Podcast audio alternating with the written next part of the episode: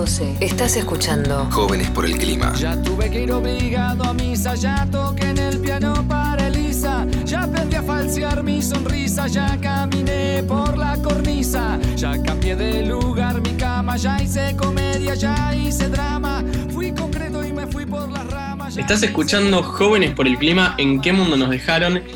Y les traigo algo zarpado para contarles. Ya está terminando el programa, ya está terminando, llegamos a las 12, pasamos por un montón de cosas, pero no queríamos que te fueras sin saber algo clave. Porque últimamente se está hablando mucho de diferentes formas de, producir, diferentes formas de alimentarse, sobre todo con esto de alimentos agroecológicos, alimentos orgánicos y alimentos convencionales. Y causan mucha confusión y de repente como que uno tiene cierta tendencia a pensar que cuando dice agroecológico, como dice ecológico, es mejor y que lo orgánico es natural, entonces vamos con lo orgánico. Pero también sucede que son más caros a veces o tienen formas de, de distribución diferente, ¿no? Que el orgánico es más caro y el agroecológico es complicado de conseguir. Pero bueno, el convencional es el que más se vende y tampoco se sabe muy bien qué cosas malas, qué cosas buenas trae. Entonces es como que uno tiene varias vari- tiene variantes, pero no, no- no sabe por dónde ir. Lo que tengo ganas de contar ahora es un poco de cuáles son las diferencias de cada forma de producción. Porque lo que indica cuando te dice agroecológico o lo que te indica cuando dice orgánico o que no te dice nada, te está diciendo cómo se produjo el producto que vos estás comprando. La producción convencional de, de alimentos tiene que ver con lo que se viene haciendo hace un tiempo en nuestro país, de plantar y utilizar agroquímicos, o sea, por ejemplo, fertilizantes para darle calidad al suelo, o pesticidas para evitar que vengan insectos, o herbicidas para evitar que surjan otras plantas que incomoden a la que nosotros queremos producir. ¿no? Si yo tengo un tomate y al lado crece una planta de papa, aunque muy probablemente e- eso no pasa, pero crecen otros, otras plantas conocidas como malezas, lo que un productor convencional hace es tirar un herbicida para evitar que esa planta no compita por los recursos de luz o por los recursos de nutrientes con la planta de tomate que queremos hacer crecer. Entonces, la, planta la producción convencional, la que tiene mayor distribución en nuestro país, lo que hace es principalmente eso. Tener una presencia bastante alta de químicos que ayuden a hacer más eficiente la producción. Y eso es lo que encontramos en cualquier lugar, excepto que diga que es orgánico o agroecológico. O sea, cualquier lugar donde vos vayas y compres, estás comprando eso. Claro, exactamente. Y a veces hasta no solamente tienen, tienen aditivos químicos, es decir, herbicidas, insecticidas y demás, sino que también muchas veces tienen también hormonas para, para aumentar un poco el crecimiento y demás. Y a diferencia de lo que se cree mucho, no son transgénicos. Los alimentos que comemos no son transgénicos, no tienen una edición de la genética, no les transforman el ADN o se los cambian de alguna manera para que crezcan más o menos o tengan resistencia a tal o cual cosa. Eso se hace principalmente con los cultivos de maíz, de, de soja, de algodón en Argentina. Y hay algunos experimentos en papa, pero en la gran mayoría de, los alimentos que consumimos, tomate, cebolla, verduras, lo que sea de hortalizas, no tiene que ver con transgénesis, sí con utilización de químicos. Y a partir de, de, de esto, e- este sistema es bastante dañino con el medio ambiente, por varias cosas, porque en principio vos en un ecosistema, que los ecosistemas siempre tienden a la diversidad, vos lo que estás haciendo es hacer que se reduzca a una sola cosa. En vez de que conviva una planta de tomate con una de papa, con flores, con abejas, con insectos y demás, lo que estás haciendo es que se vaya todo menos tu tomate. Y ahí estás matando la biodiversidad, estás sacando nutrientes al suelo y demás. Con el movimiento ecologista, principalmente Greenpeace, todas estas olas que surgen por la década de- del 70, en el siglo pasado, empiezan otras formas de producir comida que dicen somos, e- somos una forma de producir ecológica. Y surge exactamente el término orgánico, refiriéndose a lo natural. Acá se llama orgánico porque viene de Estados Unidos la palabra orgánico, pero en otros lugares es se llama biológico, en otros hasta lo dejan decir como producción natural. Y, y lo que sucede con esto es que básicamente dicen no tenemos insumos químicos, no le ponemos fertilizantes, no le ponemos aditivos químicos y demás. Excepto los que están regulados. Lo que tiene el orgánico es que tiene una regulación muy estricta, ¿no? Cierta, una ley que dice, para ser orgánico y tener la certificación, vos tenés que cumplir tales requisitos. Y solamente te dejan usar ciertos químicos que ya está muy comprobado que no son dañinos al ambiente o a las personas. O, sea, los requisitos es solo usar esos determinados, eh, o sea, solamente cierto tipo de fertilizantes o de químicos. E-, exacto, exacto. Lo que te dicen es solo algunos. Mientras que en la industria convencional. ¿Y por qué es más caro? O sea, ¿es realmente más caro o es más caro porque la gente que suele consumir orgánicos suele ser gente de clase como media, media alta? O sea, un lugar típico lindo de Palermo que te vende cosas orgánicas. Es más caro porque tiene restricciones, tiene restricciones más fuertes.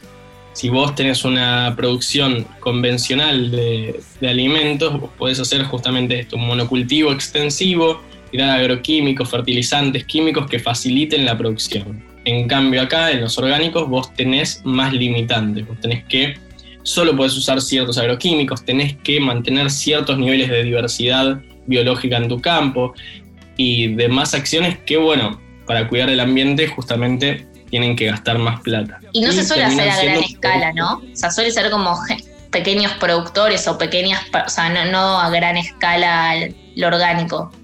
¿O sí? No, lo orgánico suele ser grandes productores. Ah, grandes productores. Porque los pequeños productores no pueden.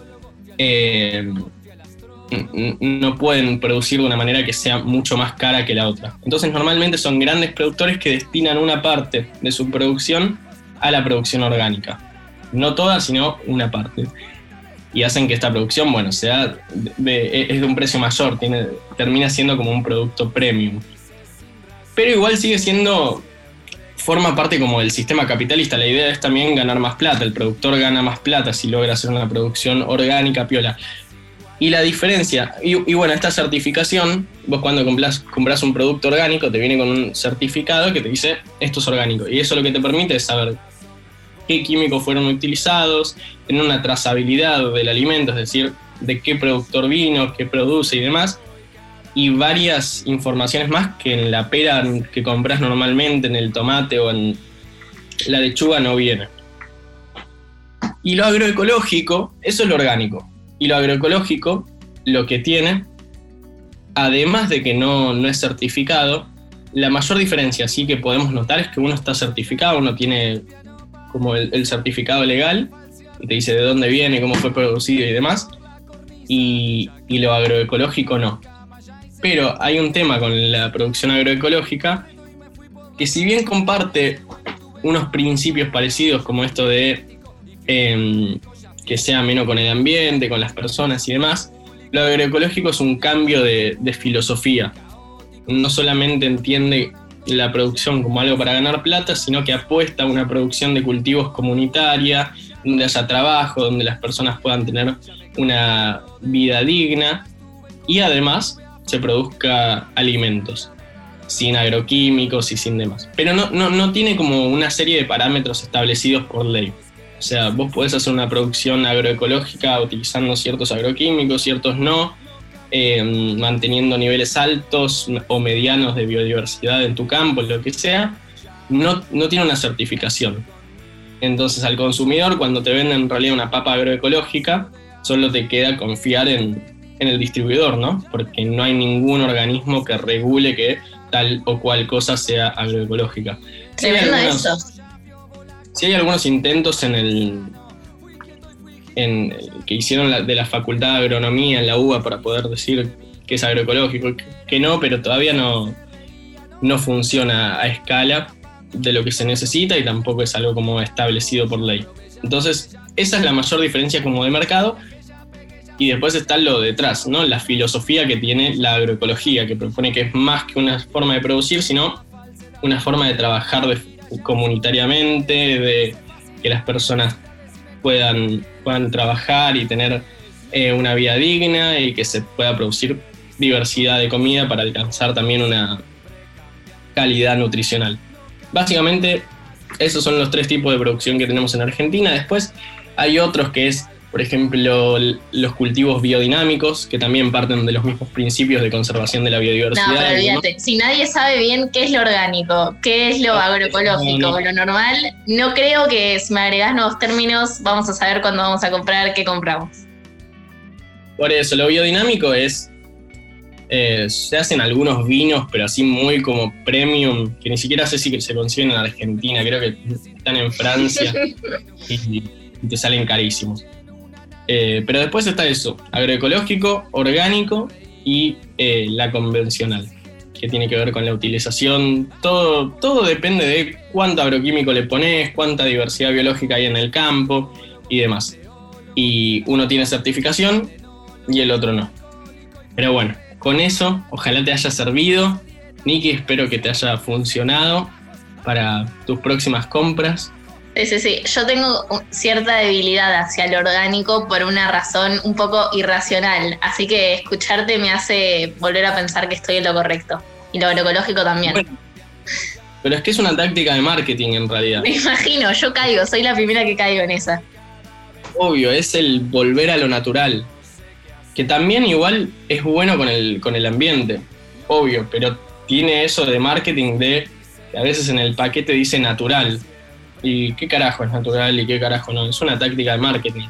Y hay algo re interesante que pasa, que lo podemos dejar para otra columna, que en Europa, hace poco el comisionado europeo dijo bueno, vamos a destinar el 30% de los subsidios al campo europeo para que transicionen hacia unos cultivos orgánicos.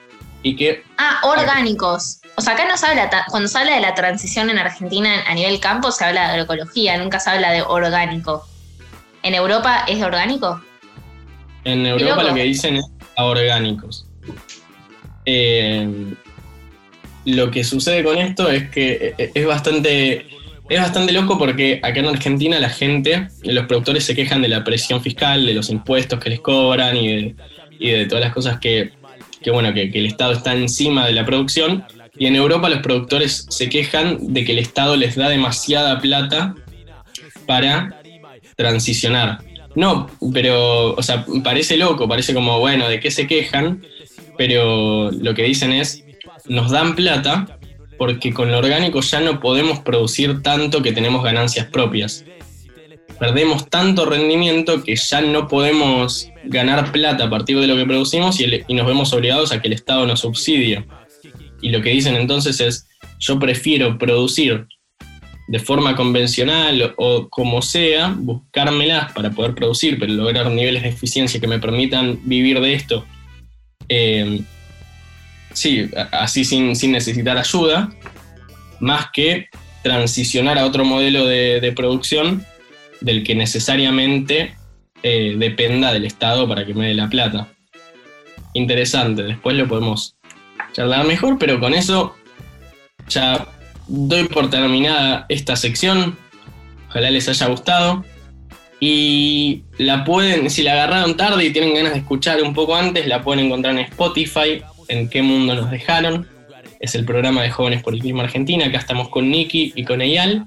Y nos despedimos para, para darle la bienvenida también a Alfredo Rosso, que nos sigue en el programa. Así que bueno, espero que tengan un lindo fin de semana y nos vemos.